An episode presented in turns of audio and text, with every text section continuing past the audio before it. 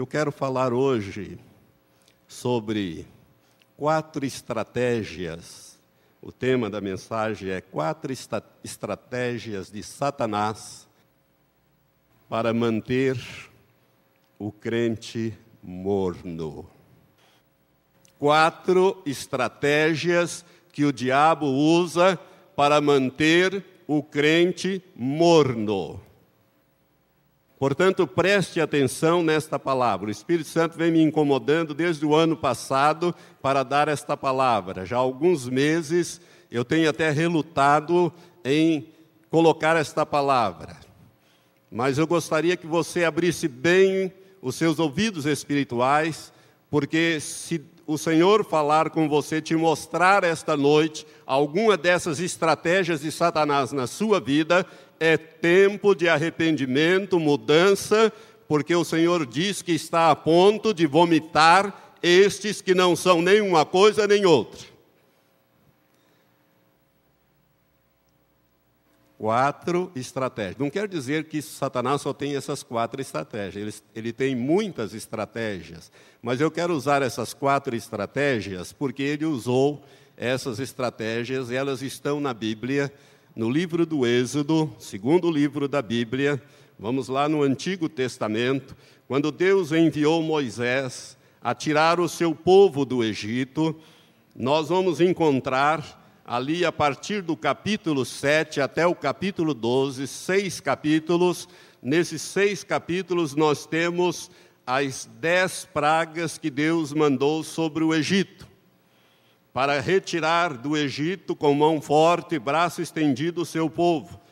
E no meio desses diálogos travados entre Moisés e Faraó, e esses relatos aqui contidos, nós vamos encontrar essas quatro estratégias que Satanás usou naqueles dias através de Faraó e usa nos dias de hoje na igreja para manter a igreja morna. Por quê?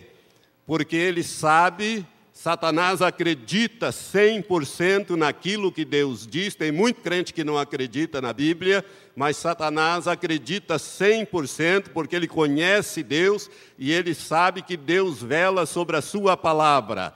E a Bíblia é muito clara em dizer que a igreja que será tirada, a igreja que será levada, ela não é uma igreja morna. E é interessante que em Apocalipse 3, esse texto que nós lemos, o Senhor faz a maior de todas as sete promessas às sete igrejas, que na verdade é uma promessa só, dividida em sete partes. Mas a igreja de Laodiceia, ele diz: Ao que vencer, se assentará comigo no meu trono, assim como eu venci e me assentei com meu Pai no seu trono. É a maior de todas as sete promessas, justamente para a igreja dos tempos atuais. Por isso, Satanás tenta manter a sua vida cristã morna, a minha vida cristã morna. Irmãos, vamos ser bem sinceros diante de Deus. Como anda a sua vida cristã? Você anda pegando fogo? Você anda congelado? Ou você anda morno? Quatro estratégias. Irmãos, se nós olharmos para as dez pragas no Egito. E aqui, antes de falar das dez pragas, eu quero dar uma explicação. Nós temos alguns símbolos aqui, rapidamente. O Egito simboliza o mundo. Digo, o Egito simboliza o mundo. O Faraó simboliza Satanás. Moisés simboliza Cristo. E Canaã simboliza o céu. Canaã, a terra que mana leite e mel, que era para onde Deus iria levar o povo que estava cativo no Egito. Então nós temos quatro símbolos aqui. Lembre-se que Moisés, que simboliza Cristo, lembre-se que nós somos uma unidade mística com Cristo. Ele é a cabeça e nós somos o corpo.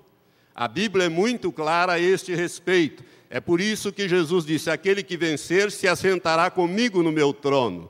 Assim como eu venci, me assentei com meu Pai no seu trono. Aonde está o Senhor hoje?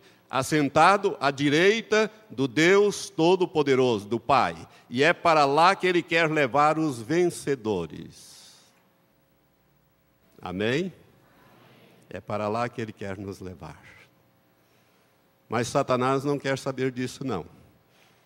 Por isso ele mantém, procura manter o crente morno, porque ele sabe que o crente morno é aquele crente comprometido com ele, com o mundo, com as coisas, e que este vai ficar aqui para passar pela grande tribulação.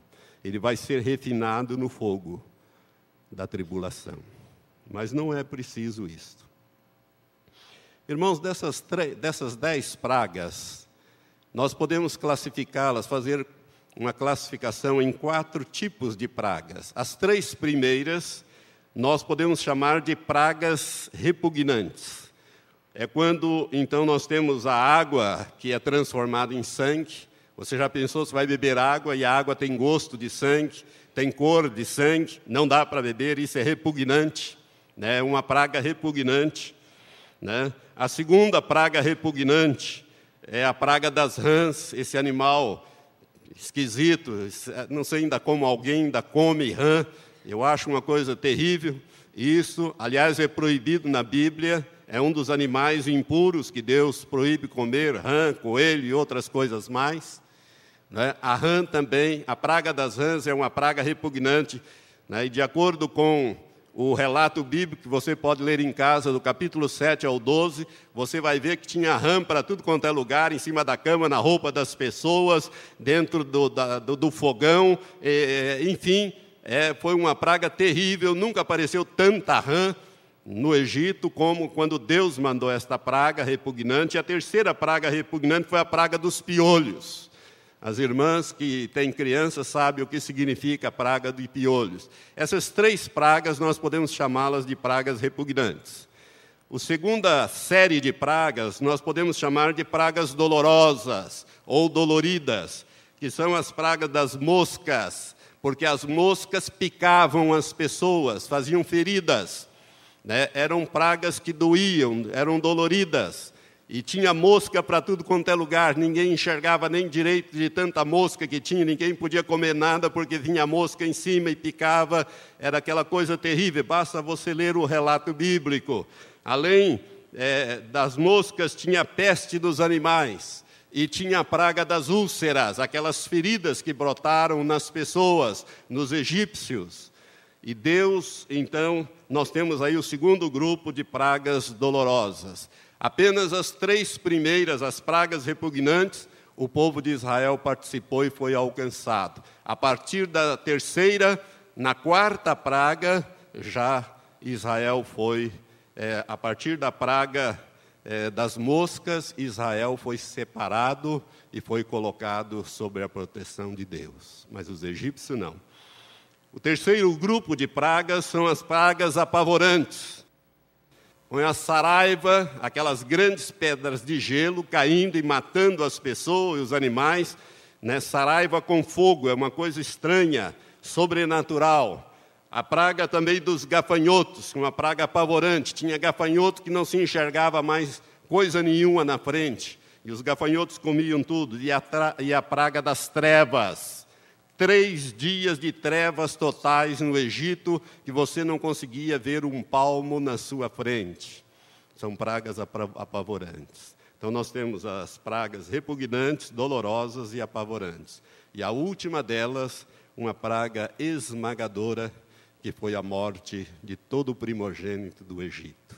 Em cada casa havia um morto a ser pranteado. Você pode imaginar isso? Você pode imaginar isso num país que era o top das nações naqueles dias? Foi assim que Deus conseguiu tirar com mão forte e braço estendido o povo dele do meio do Egito ou seja, do mundo.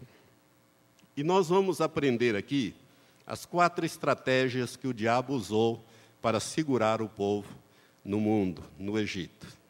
A primeira dessas estratégias nós encontramos no capítulo 8 do Êxodo. Vamos ler é a praga das moscas. Vamos ler Êxodo 8, a partir do versículo 20 até o versículo 27. Diz assim o texto: Disse mais o Senhor a Moisés: Levanta-te pela manhã cedo e põe-te diante de Faraó. Eis que ele sairá às águas. E diz-lhes: Assim diz o Senhor: Deixa ir o meu povo para que me sirva. Observe sempre que Deus dava esta palavra: Deixa ir o meu povo para que me sirva. Porque se não deixares ir o meu povo, eis que enviarei enxames de moscas sobre ti, sobre os teus servos, sobre o teu povo e nas tuas casas. E nas casas dos egípcios se encherão desses enxames, bem como a terra em que eles estiverem. Mas naquele dia